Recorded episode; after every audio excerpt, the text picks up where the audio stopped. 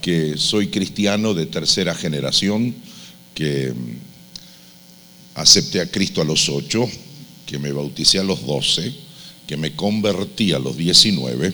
Ese es el síndrome de los hijos evangélicos, que van a la iglesia hasta que hacen de la fe de sus padres su propia fe.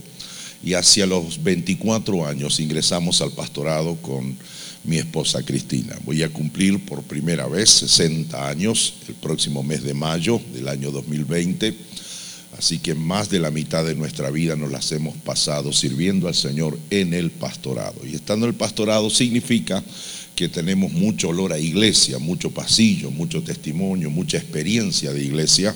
Por lo tanto, mucha reflexión, mucha conclusión, mucha definición y espero que algo de eso pueda aportar a enriquecer su ministerio y su función pastoral en esta ciudad, de esta ciudad a su país y al mundo. Estoy feliz de estar en esta casa, agradezco a los pastores anfitriones, estoy feliz de ver a muchos amigos y también de poder estar junto con mis pastores, Pastor Rafael, Pastor Adona. El Señor nos ha dado el honor de que ellos sean nuestros papás y de hecho estoy como que me está mirando papá y mamá y yo voy a ver cómo hago las cosas. Después ellos me llevan ahí en el secreto y me dirán lo que me tienen que decir.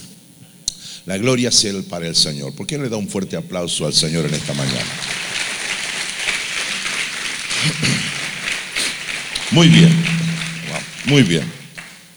Eh, voy a tomar unos minutos y quiero para eso invitarles que puedan abrir sus Biblias en el libro de Nehemías, el capítulo 8. Nehemías capítulo 8, solo el versículo 4. La escritura dice allí en Nehemías capítulo 8, versículo 4. Y el escriba Esdras estaba sobre un púlpito de madera que habían hecho para ello. Y junto a él estaban Matatías, Sema, Anías, Urías, Hilcías y Maasías a su mano derecha. Y a su mano izquierda, Pedaías, Misael, Malquías, Jasún, Jasbadana, Zacarías y Mesulam. Qué nombre, nunca un Jorge, ¿vio? hace, hace un tiempo ya, que estoy trabajando concienzudamente en analizar, supongo que no será muy diferente a varios de ustedes, el fenómeno de la persona de Nehemías y su liderazgo. Definitivamente un liderazgo consideramos, considerado en idiomática actual como un liderazgo estratégico, un liderazgo de influencia, eh, y ciertamente una de las cosas que me pasa en esto de que me voy poniendo viejo con respecto a la escritura es que necesito volver una y otra vez sobre algunos textos que ya son conocidos. Y digo, y hasta algunos sermones que alguna vez uno ya haya predicado. Y volviendo a revisar mis notas, en el caso de mi investigación de la persona y la influencia de Nehemías, me encontré con este versículo, solo el versículo 4, que habla de que Nehemías tuvo que leer la ley en un púlpito de madera. Y a derecha y a su izquierda estaba todo el liderazgo, por lo menos el primer liderazgo que ayudaba a este varón a hacer su ministerio. Por eso le llamé a esta propuesta esta mañana un púlpito de madera un púlpito de madera. Lo que nos convoca este fin de semana lleva por título Somos Iglesia. Y de hecho, por amor somos iglesia, por amor a nuestra ciudad, por amor a nuestro país. Entonces, eh, he seguido pensando mucho acerca de esta expresión, somos iglesia. Así que, eh, de hecho, venía para acá otra vez y de nuevo somos iglesia. Y eso llevó a que a tantos años de ser pastor y de servir al Señor, me pregunto si finalmente hacemos lo que somos si somos iglesia, es un pensamiento crítico para conmigo mismo. En todo caso, mi pregunta y mi crítica a mi propio ministerio es si yo estoy haciendo lo que digo ser. Somos iglesia, necesitamos hacer iglesia. Por eso esta palabra tiene que ver básicamente con actitud y con motivación. Todos los que estamos aquí en esta mañana, absolutamente todos, estamos motivados por esto. Ese, perdón, estamos nivelados por esto, por la motivación. Se entiende como motivación el arte de tener un motivo para vivir, una razón para vivir. Entonces, todos los que estamos aquí en las funciones que cumplimos y en lo que seamos actores y protagonistas en la vida o en el ministerio principalmente, trabajamos por motivación. Es decir, ¿qué busco cuando sirvo? ¿Qué busco cuando pastoreo? ¿Qué persigo cuando estoy ministrando? Y para ser quizás más específico, ¿cuál o cuáles deben ser nuestras motivaciones? Porque ciertamente a, primer lectura, a nivel de rostro, todos podemos denunciar una supuesta motivación interior, pero usted sabe que toda motivación es interior Toda ambición viaja dentro de un ropaje. No somos de salir y publicar nuestras motivaciones. Por eso, mirando de mi izquierda a mi derecha, yo veo que todos tienen rostro de que están bien. Y ahora digo bien y les provoqué inmediatamente que sonrían. Es decir, eso hace que siempre en el saludo nuestro evangélico, ¿cómo anda mi hermano? Bien, bien, bien. Y de verdad, ¿cómo anda? Estamos en la lucha. Entonces, como que nuestra primera respuesta, nuestra primera respuesta es, y no se me ofende, es la respuesta de la hipocresía. Como esta es una sociedad cosmética, todo lo que se ve es lo que se vende, entonces andamos ocultando nuestros reales estados interiores. Por eso todos estamos bien, pero después pedimos una cita para hablar a solas, porque algo pasa dentro nuestro. Entonces usted le pregunta a cualquier pastor, todos los pastores que están aquí, por favor, eh, la pregunta es, ¿por qué usted hace esto? Y respuesta eh, clásica evangélica, porque amo al Señor, porque quiero servir. ¿Quién no respondería de esa manera? Esa es la respuesta formal. Eso no define realmente la motivación lo que persigo en mi, en mi interior. Porque ciertamente hay ambiciones personales y siempre, siempre oculto en una ropa de servicio se esconde la verdadera motivación. ¿Por qué hago lo que hago? ¿Por qué voy a hacer lo que me piden que yo haga? Eh, es decir, si a mí me invitan a predicar, yo digo, mi primera respuesta es yo estoy para servirle, ¿ok? ¿Cómo hago para traerle? Avión, avión privado, agua congelada, agua con un pingüino al lado, jugo de naranja, de naranja recién cosechada, honorario de cuatro ceros y demás. O sea, al fin y al cabo, mi respuesta fue formal, mi motivación se desnudó. Después, saliendo de un ropaje de supuesta espiritualidad. Así que en lo, en lo empresarial, en la banca, en el deporte, en la política, usted va a encontrar que siempre hay motivaciones, siempre hay ambiciones. Ahora, hablando a nivel de reino de Dios, la pregunta que hago es, si yo acepto que hayan ambiciones personales a nivel de política, de deporte, de salud, de finanzas, de banca, de negocios, de la vida propiamente. La pregunta es, ¿acaso existen ambiciones personales en el reino de Dios? ¿Existe por casualidad quienes quieran construir su propio proyecto, su propio reino, mientras trabajan para el rey del reino? ¿Será que en un equipo de trabajo, será que en una iglesia, haya alguien que quiera usar el equipo de trabajo, el equipo ministerial, la iglesia local, solo para lograr una posición personal, entonces, ¿cuál debe ser la actitud correcta en el ejercicio de nuestros ministerios? Somos iglesia y somos iglesia por amor a mi ciudad, por amor a mi país. Este no solo es un eslogan, esta es una soga que puede ser usada para nuestra propia horca. ¿Me explicó? Es decir, lo que estoy diciendo con esto, no sé a quién se le ocurrió esto, Dios me lo bendiga, bien, pero si somos iglesia, lo soy porque amo a mi ciudad, lo soy porque amo a mi país. Es decir, algo no tiene mi ciudad, algo no tiene mi país, que sí lo tengo yo. Y yo se lo daré a esa ciudad, a ese país, solo por amor. Y se lo daré solo por amor, porque eso es la acción propia que define y denuncia mi ADN. Soy iglesia. Entonces, este texto que acabo de leer es un texto interesante porque arroja luz al respecto. Necesito sentar dos columnas y tiene que ver con nuestra condición de cristianos. Está claro a esta altura, ya creo que es ofensivo decir uno no es cristiano porque va a un templo. Ya creo le falta el respeto a quienes tengo sentado frente a mí, como decir yo no soy un Mercedes-Benz porque estoy durmiendo en un garage. Entonces, desde este punto de vista está claro eso eh, y nadie admite discusión al respecto. Pero sí es bueno recordar, y este tipo de encuentro nos ayuda a recordar para no olvidar, que como cristianos tenemos lo que no solo un cuerpo doctrinario, pero definitivamente hay dos columnas que son vertebrales a nuestra condición de cristianos. No sé si todos me están escuchando. Son dos columnas, o sea, no es ni el canto, no es ni, ni es el monitor, ni es la guitarra, ni hasta es la organización ministerial. Son columnas que definen al cristianismo como tal. Y no solo eso, sino que también eh, me, distinguen de los demás movimientos. Cuidado, cuidado con eso de al fin y al cabo todos vamos al cielo. Mm. Al fin y al cabo todos creemos en Dios, al fin y al cabo todos tenemos la misma fe en el mismo Dios. No es así. Yo sé por qué soy, quién soy y dónde estoy y sé por qué no estoy donde no estoy no tomé café como corresponde todavía, por eso me... Entonces, la, oferta cristiana como producto de Dios ofrecida a la humanidad tiene dos columnas que son vertebrales y son reemplazables. La primera es la humildad, la segunda es el poder. Bien, si soy cristiano, la humildad no es opción para mí. Entonces, de hecho, se define humildad como virtud moral contraria a la soberbia que posee el ser humano de hecho, o la soberbia que puede poseer un cristiano al reconocer sus propias habilidades.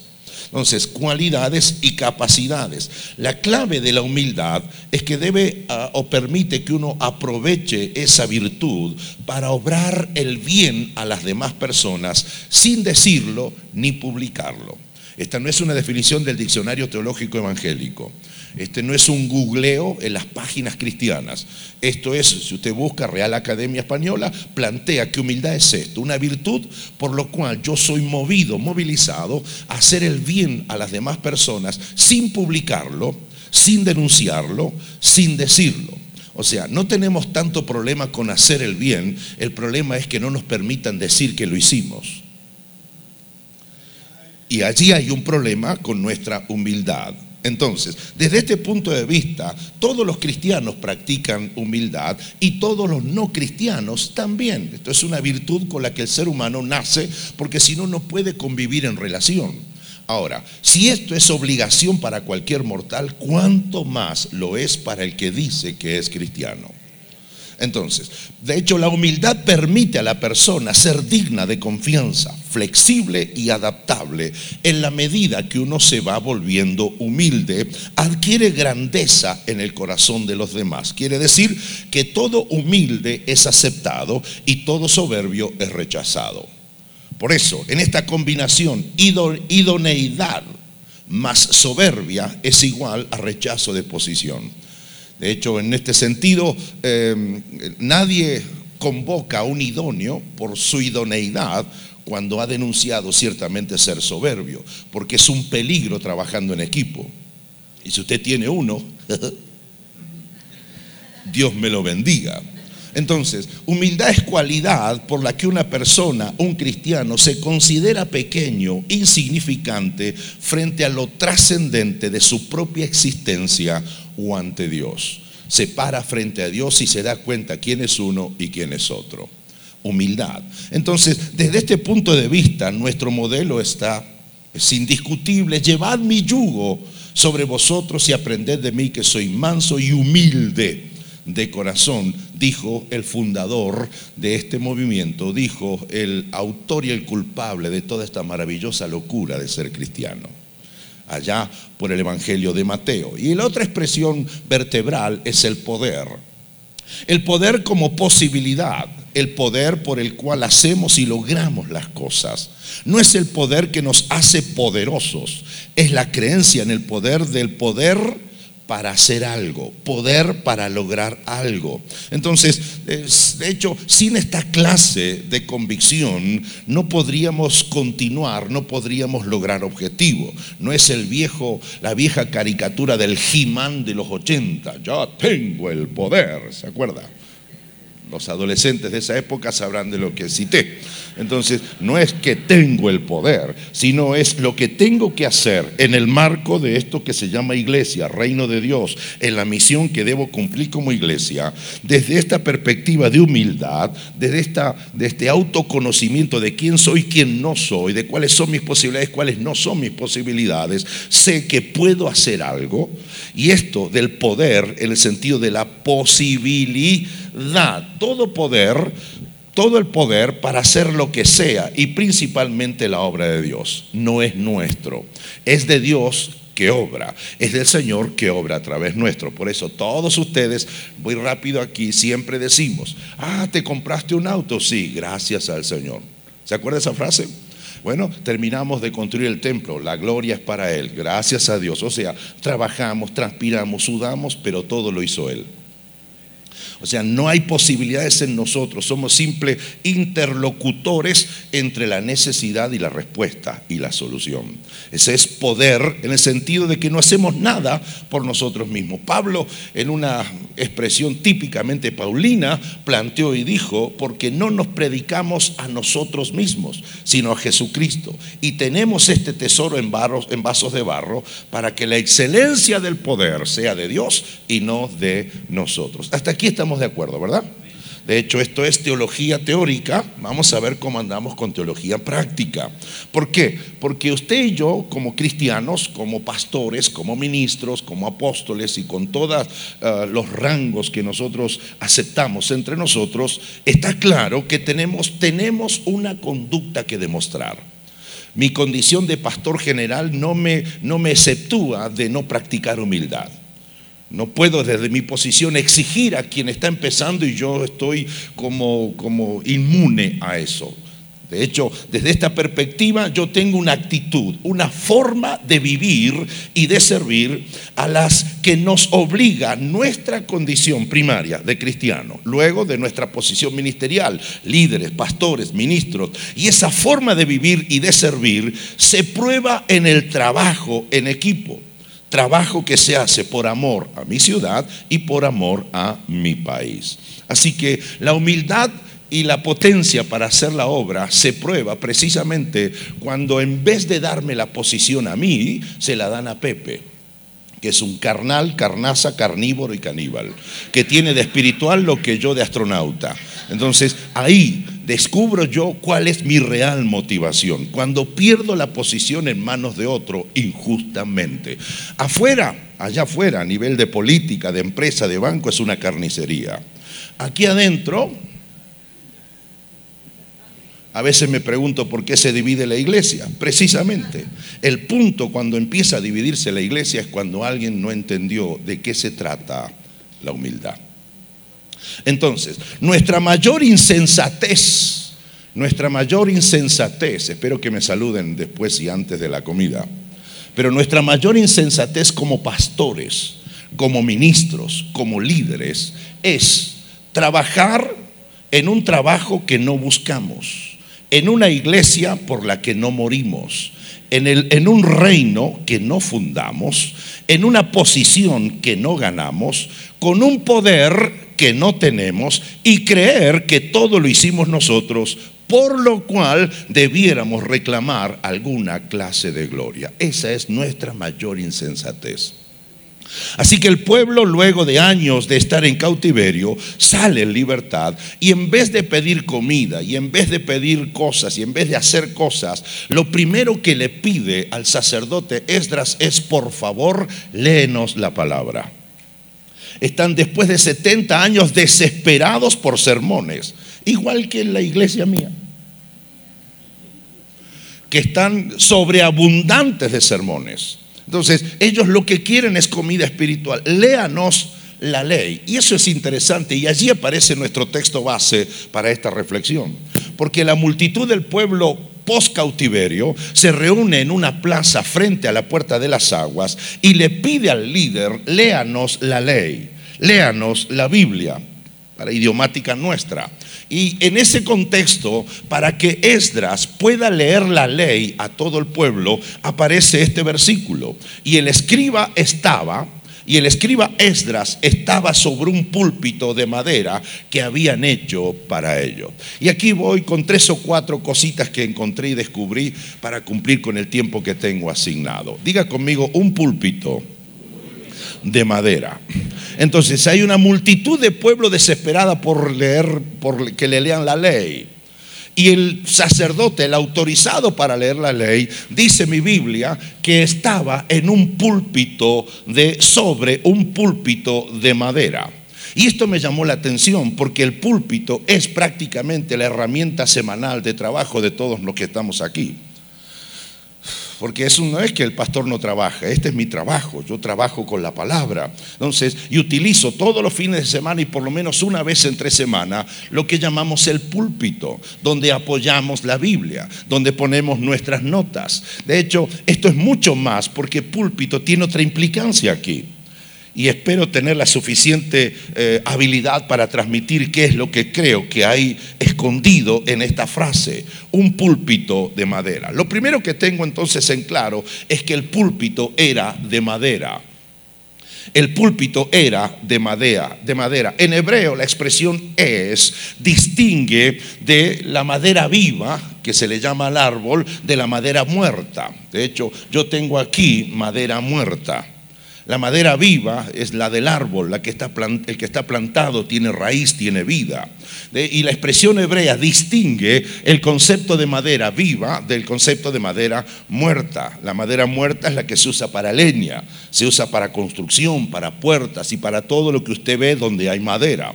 Es más, el mismo Señor Jesucristo en Lucas 23, 31 habló del árbol verde.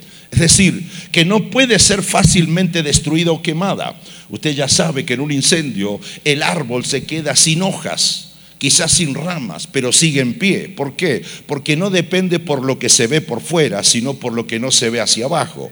La vida está escondida debajo de él. Ese es un árbol verde, es un árbol con vida, pero toda la madera que estuvo amontonada al costado pasó el incendio y no quedó absolutamente nada. Entonces Cristo plantea y dice, porque si en el árbol verde su persona hacen estas cosas, en el seco, en el seco, ¿qué no se hará?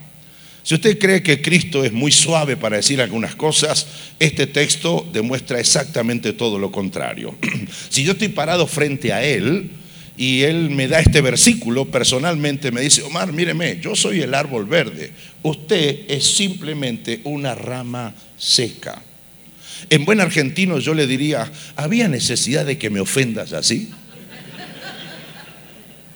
Madera seca, con todo lo que ello implica. Mis hermanos pastores, consiervos, pastoras, el púlpito, el púlpito, la plataforma es de madera seca, es de madera muerta. Para colmo en esta casa, miren esta plataforma.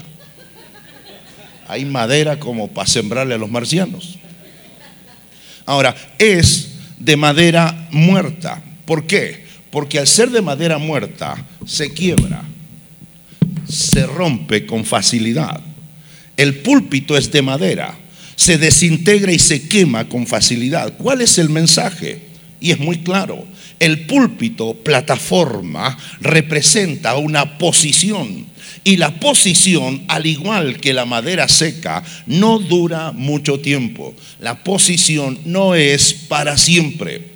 Cuando en la iglesia interna, en las peleas intestinas que tenemos en la iglesia, cuando nos golpeamos de iglesia con la iglesia que está en la esquina, yo celebro, esto es un milagro, que haya tanto pastor de tantas diferentes iglesias locales y que estemos juntos aquí. Ahora, y usted sabe, yo sé, y nosotros sabemos, que hay luchas por posiciones. Así que cuando peleamos por posiciones, peleamos por poder dentro de las estructuras ministeriales de la iglesia, solo y tristemente estamos peleando por madera.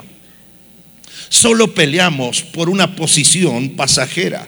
De hecho, un día perderemos todo lo que por tanto años luchamos. Mi, testimonio, tu testimonio es estoy para servir, es por amor a mi ciudad y a mi país. Y lo hago desde una posición, desde un ministerio. El análisis de esta charla, conferencia, tortura, prédica, como usted le quiera llamar, persigue precisamente eso. ¿Qué es la posición que ocupo? ¿Por qué quiero subirme a esta posición? ¿Cuáles son las motivaciones y o ambiciones ocultas, secretas, top secret, eh, escondidas dentro de mi corazón, por lo cual yo hago lo que hago ministerialmente hablando? Es de madera no es de metales preciosos porque sólo así la madera puede representar la humildad, lo que no es tan importante ni trascendente en esto. De hecho, los pastores como yo, que nos vamos poniendo viejos, somos los que vamos pasando, los que venimos de la primera temporada, ya sabemos y cómo funciona esto y de alguna manera alertamos a la generación emergente pastoral actual. Es decir, ya sabemos que no hay nada más endeble, nada más perecedero, nada más pasajero, nada más eh, eh, esfumable que la posición ministerial que ocupamos. Y es precisamente estando en una posición que uno puede hacer un bien inolvidable o puede hacer un daño irreparable. De hecho, estando en la posición ministerial de la iglesia, estando en cualquier lugar de la pirámide de autoridad dentro de alguna iglesia X, usted tiene cierta cantidad de años para hacer un bien inolvidable y convertirte en un ministro histórico o para hacer en un año o dos años un daño irreparable y aún hasta dividir la iglesia y hacer un aporte de dolor y de sangre y de heridas permanentes al cuerpo de Cristo. Puedes estar en la posición ministerial es pasajera, es de madera, es endeble, no, no vive para siempre y convertir el espacio ministerial jugando al evangelio entretenimiento, pensando que si eres famoso puedes tener muchos fans y que muchos fans no sé qué historieta te da vuelta en la cabeza y en tu corazón sin ministrar la identidad, pero sin afectar la ciudad, sin transformar el barrio donde está tu iglesia.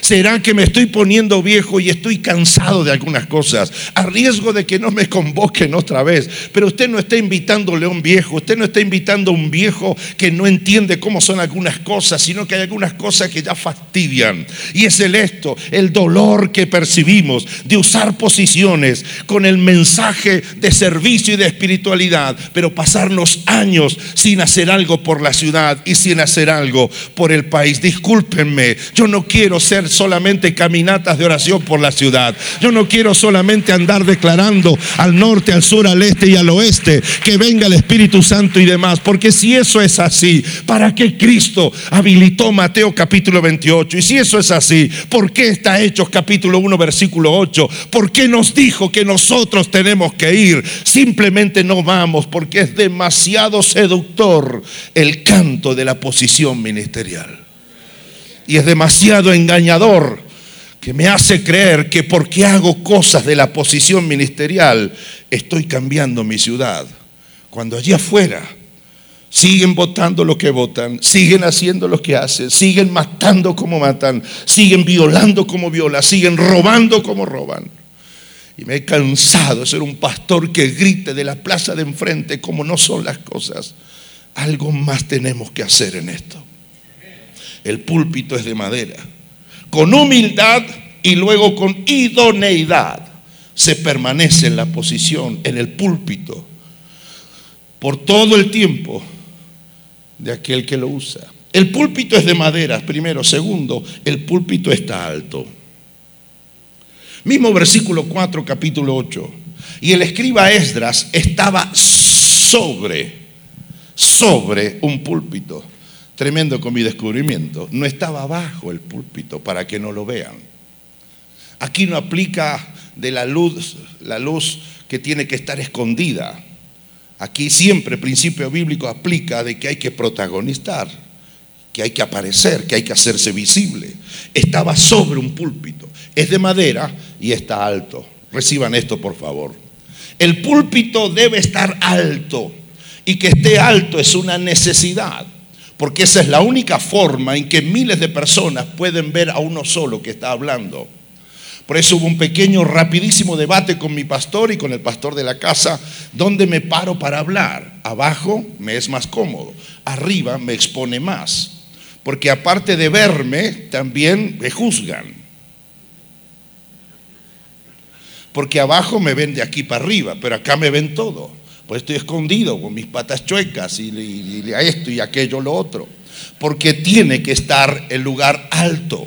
Mis hermanos, el pueblo está a gusto cuando puede ver quién es el que le predica. Eso no es un problema. El problema real lo tiene el que está en la altura, que por cierto es una altura necesaria, porque todos ustedes muy cómodos están sentados allí. Veo algunos que por poco sacan la almohada y se acuestan. Mírenmelo acá. Los veo que están todos muy bien. El único que injustamente sufre hoy, acá, en este momento, soy yo, que estoy parado sobre una altura. El problema no es la altura, ciertamente es necesaria. El problema es de aquel que está en la altura. Hmm. De 10 cristianos o 10 líderes, 10 saben, 10 saben manejarse en el valle. Y si usted es pastor, sabe de lo que le estoy hablando. La típica respuesta de muchos miembros de nuestra iglesia, no, no, no, pastor, no, no, no, no quiero protagonismo, yo, acá abajo, acá abajo. No sé si por acá se escuchó ese testimonio. Entonces uno anda llamando a protagonismo y la gente lo que hace es querer allá. Porque la multitud te da invisibilidad. En la multitud no hay compromiso. Si uno ustedes se enoja y empieza los gritos y rompen todas las mesas, ¿a quién denuncio? Es imposible, porque todos son uno y uno son todos. Entonces, esto nos nivela habitualmente. Hablar de esto, estar en el valle es, mejor escucho, no quiero protagonismo, eh, decimos, lo que se parece a la famosa falta de compromiso. Es más, eso va en contra del principio bíblico que reclama que nosotros ofrezcamos protagonismo, que aparezcamos. Eso no es problema. El valle es nivelador. Todos son invisibles. Es el mundo de los anónimos y del anonimato. El problema es cuando un invisible, un anónimo, es posicionado, elevado a una cierta altura Allí debe aprender a manejarse en esas alturas. El problema no es que seas ujier, el problema comienza cuando te eleven a la posición de líder de ujieres. El problema no es que seas ayudante del pastor, el problema es por qué han pasado tantos años y no me han elevado a la posición de pastor. La altura es un problema porque te hace trascender, te hace aparecer en la escena, te hace visible, te hace importante, te hace famoso, te hace exitoso. Wow. Usted sabe que a mente pastor, soy escritor y estaba en un país y terminé de predicar, firmaba los libros. Un calor que hacía, no era un calor, un calor hacía. Creo que el diablo se fue para la Patagonia, demasiado para mi gusto. Así que terminé de predicar todo sudado, todo transpirado. Y así firmaba libros. Y pasa alguien por detrás mío, así, con su mano, sí, creo que a la derecha, me la, me la apoya en la espalda y la pasa así. Y yo digo, ¿y esto? Y me mira y dice, aunque sea su unción, me llevo. Mi unción. De hecho, si mi unción es mi transpiración, Qué fea que es mi unción. Pero aquí, por favor, aquí, aquí, cuando llegué al hotel, dijo el chavo, me dio cosa.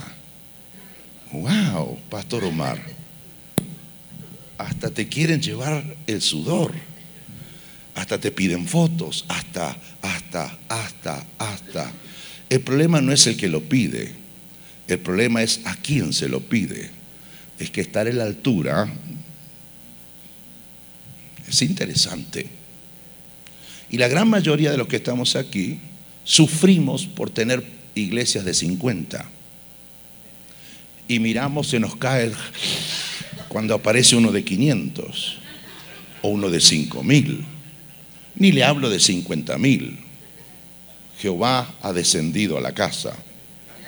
Entonces, porque en el fondo yo sirvo al Señor como sea, pero quisiera llegar a donde Él está. Y si yo quiero llegar a donde Él está, me olvido que por amor, humildad y por potencia de Él tengo algo que hacer en mi ciudad, algo que hacer con mi país.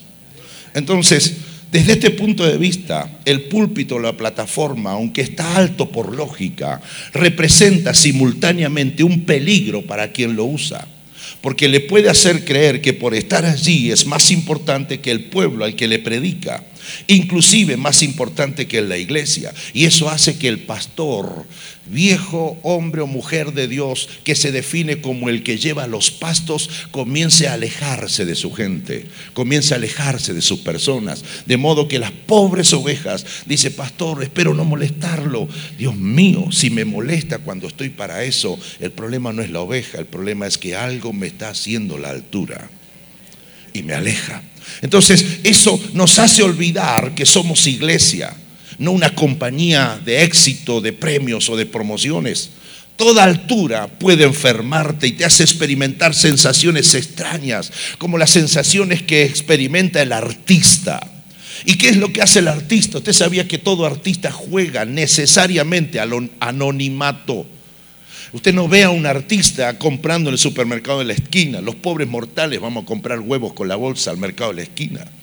Pero el gran artista, el gran famoso jamás lo verá. Porque de hecho, si va a ir a un supermercado, planifica cuándo va a ir, a qué hora va a ir, qué cámaras va a llevar y cómo le van a filmar este inmenso incidente que va a provocar. Entonces juega al misterio, juega a no aparecer y de tanto en tanto es como un Dios que visita la aldea de los pobres mortales.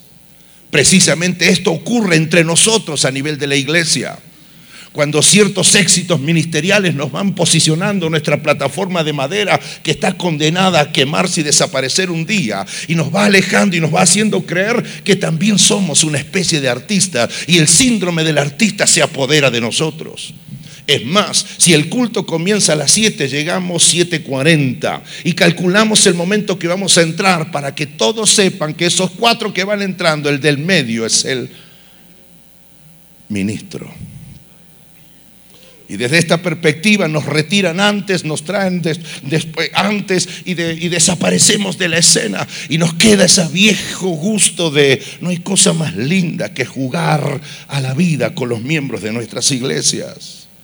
Todavía me paro en la puerta de nuestro templo al terminar el culto y ese es otro culto. Tengo una hora más de saludos y de empujones. Le desordeno el peinado a las viejitas que estuvieron cuatro días para arreglarse. Empujo a los muchachos, saludo al otro, le tiro el pelo a aquel. Es esa cosa de, ese es mi pastor, él me lidera, pero sigue siendo un hombre cercano. Y si es exitoso, no es mi trabajo definirlo. Mi problema no es que me definan a mí, los que yo trabajo con ellos. El tema es cuando llego a la habitación y el que me puso en esto me mire y me diga qué es lo que hice. La altura produce mareos, vértigos y a la vez seduce y embriaga demasiados en el mundo que quieren conquistarla. El peligro de la altura es hacer creer al que la conquista que si pudo con ella, podrá con todo y no necesitará de nadie más. Entre el pastor uno, el pastor principal, el que debe resolver esto es el pastor dos, el que está para colaborar con él. Porque tarde o temprano la suma de sus éxitos, la altura lo embriaga y le hace creer que a misma posición, misma autoridad. De hecho, predica mi pastor y se duerme todo el mundo. Predico yo y se convierten hasta las sillas. Es el tiempo de reclamar una posición. La altura por eso fomenta el individualismo y amenaza el trabajo en equipo. ¿Sabe por qué no nos unimos los pastores? Porque no nos conviene a los fines de nuestros negocios personales en el ministerio. Porque sabe venir aquí, aquí no hay famosos, si los hay, Dios me los bendiga. Aquí no hay pastores de iglesias megas, si los hay, qué honor conocerlos. El problema nuestro tiene que ver con eso, de grandeza o no, de trabajar con otros, porque la altura fomenta el individuo y la Biblia va en contra de la cosa individualista. Precisamente por eso quienes sufren de sus síntomas razonan y dicen a igual altura, igual autoridad. Y si no me reconoce, me quedo con mi montaña y divido la iglesia. Pastor, no salgas a dividir iglesias. Lo estás haciendo solo por un pedazo de madera. De última, en otros el rédito es otro, pero en esto es simplemente madera. ¿Y sabe qué es lo peor? Al final de la historia se dirá que fuiste tremendo pastor, pero comenzó dividiendo iglesias. Peleamos por madera. El púlpito, y termino con esto, un púlpito de madera que habían hecho para ello. Tercero, el púlpito no es mío. Esdras no se subió solo al púlpito, lo subieron. Esdras no se construyó el púlpito plataforma en la que está de pie, otros se la construyeron. No subiste solo a la posición que ocupas, alguien te subió. No inventaste la posición, ya estaba inventada antes de que existieras. Él fue, Esdras fue colocado allí, Esdras fue colocado aquí por Dios y fue reconocido por el pueblo que construyó para su líder una plataforma de madera de modo que pudiera desarrollar su oficio. La iglesia ha de tener que facilitar a su pastor que desarrolle su oficio. ¿Perdió algo, compañero? Ok. No descubrimos nada. Dios nos llamó, nos dio la posición y un pueblo es el que nos reconoció. Esdras está más alto porque tiene un oficio, una función que así lo exige. Mira mejor, comunica mejor, es diferente a los que los escuchan porque él de todos los que están allí, él es el que sabe de lo que habla. El pueblo no quiere escuchar a cualquier charlatán, quiere escuchar al idóneo, al llamado, al que le dio la posición y le facilitó para que haga esa función. El pueblo le da permiso a su líder para que ejerza su liderazgo. Esdras, el gran problema de muchos cristianos y de líderes es su desesperación por construirse un nombre, una plataforma, un escenario. Cueste lo que cueste, pase lo que pase, ignorando el histórico y el eterno proceder o metodologías. ¿Usted toca? Ayúdeme, ayúdeme. O metodología del Señor. Entonces, desde este punto de vista, lo que he querido transmitir es simple. Debemos cuidar de no ejercer nuestro liderazgo sin haber resuelto antes asuntos de nuestra estima y de nuestra autoestima. Porque si voy a necesitar una posición ministerial, y eso me va a validar como persona. No he resuelto un problema. Y lo peor será que mientras ejerzo el ministerio, deberé ir resolviendo un problema.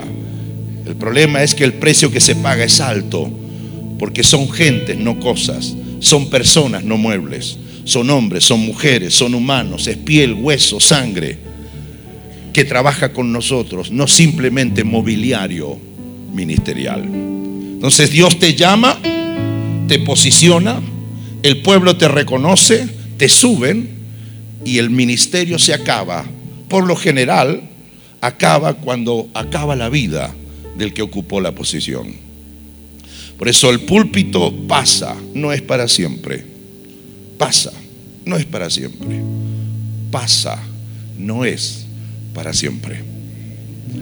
Mi profesor de eclesiología se paró en una silla en nuestra, aquí al instituto, y nos dio dos gritos bien fuertes. Primero, van a tener problemas, nos gritó, nos bendijo.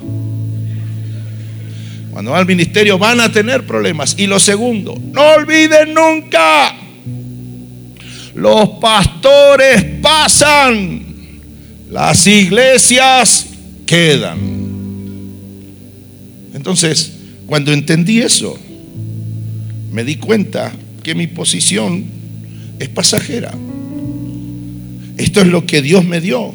El pueblo reconoció, me subieron aquí.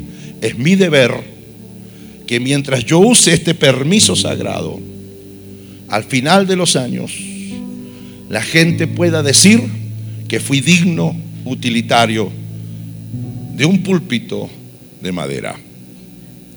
No quiero al final de mis años integrar la lista de los que abusaron de la posición y causaron daño. Estamos a segundos de hacer la mejor historia para este país. Y no depende tanto que los demonios se sujeten a nuestros gritos, como sí depende tanto de cuánta grandeza hay en nosotros para amar al Esdras que tengo enfrente para bendecir a la Esdras que tengo atrás. Que están ya unos en montañas, otros en megapolis, unos con pocos y otros con demasiados. Pero al fin y al cabo, todos haciendo lo mismo que nos pidió el mismo hacer, sea donde vivamos y sea de donde hayamos nacido. De eso se trata, para que lo conozcan a Él. Que no te importe tanto que no te conozcan, como sí que te importe que el que te llamó y te posicionó te siga llamando por tu nombre y te siga diciendo, buen trabajo, me gusta lo que estás haciendo. ¿Sabe? Hace un tiempo me invitaron a predicar una iglesia y este varón que me convocó al púlpito dijo, está con nosotros, pastor Oscar Rivera. Qué bendición pase, pastor. Y yo digo, me han cambiado por Rivera. De hecho, pensó que yo era Oscar Rivera. Otro me habló de Omar Cabrera. No tengo un nombre, wow, que esos que pegan. No, no. Como un corriente. Finalmente, no es esa mi, mi motivación si estás en el pastorado porque quieres servir, sirve, sirve. Mi lema es, hago lo que me digan, como lo que me den, duermo donde me pongan. Y si quisiera hacer carrera para hacer dinero, ya se me fue la vida. Ya decidí renunciar a ser millonario cuando decidí seguir al Señor y ser pastor. Soy feliz siendo pastor. Y mi mayor demanda es, voy a pasar por la vida de alguien y quiero ser para ese alguien una persona inolvidable, que no se olvide de mí. Quiero hacer bien mi trabajo. Y un día me iré, mi púlpito lo usará otro, no dicen nada qué pasó con el púlpito de Esdras. Fuimos a Israel con nuestros pastores y vi monumentos, la casa de Pedro, de, María Magdalena, que Nazaret y demás. Pero no hay lugar que visitar que diga los restos del púlpito que usó Esdras, porque es madera, porque es posición, porque es ministerio. Hoy está, mañana no está. Pero mientras está, haz que sea digno el llamado que el Señor te hizo.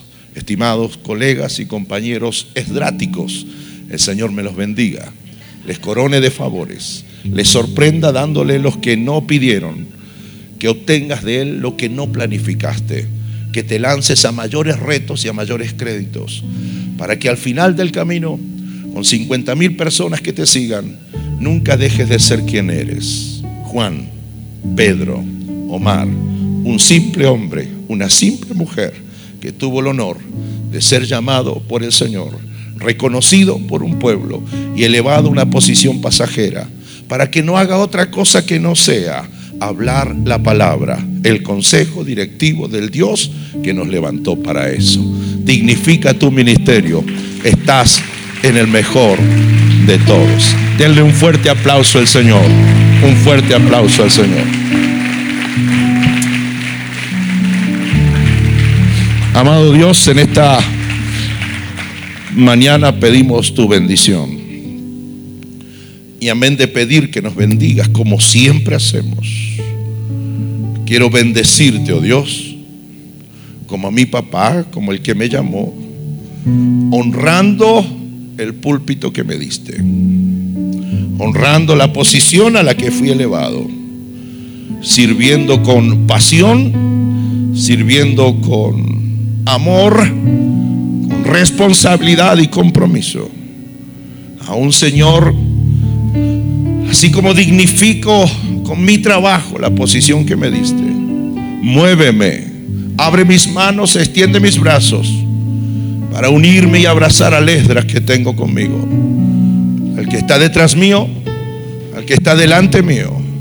Ayúdame a ayudarnos para dignificar una posición a la que fuimos colocados por absoluta misericordia tuya. Es palabra de Dios que creo y la digo en el nombre bendito y maravilloso de Cristo Jesús. Amén. Dicen amén. Denle un fuerte aplauso al Señor. Muchas gracias.